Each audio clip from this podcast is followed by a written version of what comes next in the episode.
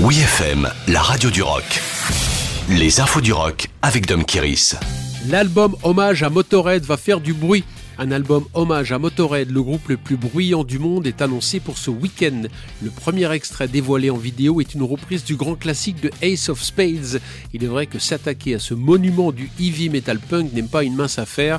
Il faut au moins un super groupe pour être à la hauteur. Le casting bien trash est constitué de Phil Anselmo de Pantera, Nick Oliveri ex Queen of the Stone Age, Gary Holt de Slayer ou encore Chuck Garrick de Alice Cooper. Le résultat impressionnant fait trembler les murs. La version fidèle à l'original est à retrouver sur Love Me Forever, le tribute to Motorhead qui contiendra plusieurs reprises du groupe de Lemmy Kilmister et sortira ce 19 juin. Parfait donc pour l'écouter ce week-end au Hellfest, la mecque du rock extrême où Motorhead avait été de la première affiche du festival de métal en 2006 et avait joué pour la dernière fois en 2015.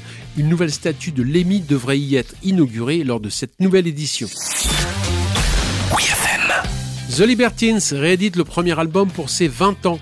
Le groupe de rock britannique The Libertines va rééditer le premier album Up the Bracket le 21 octobre sur le label historique Road Trade. Les fans ont les oreilles qui se dressent en apprenant que l'édition Deluxe contiendra 65 raretés, y compris des démos, des sessions radio et des enregistrements en live.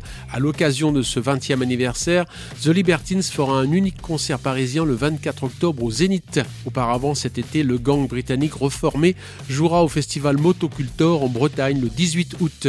Leur histoire a commencé en 2000, pétri de références littéraires.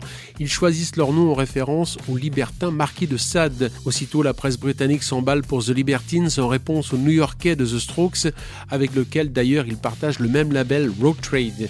Il est vrai qu'ils sont parfaits pour un retour au rock décadent. En parrainage, Mick Jones, l'ancien guitariste de The Clash, va s'enticher de ce duo farfelu en produisant les deux premiers albums dans un beau chaos artistique. Pour mieux connaître ce processus créatif, ces soirées décadentes, sexe et drogue et rock and roll.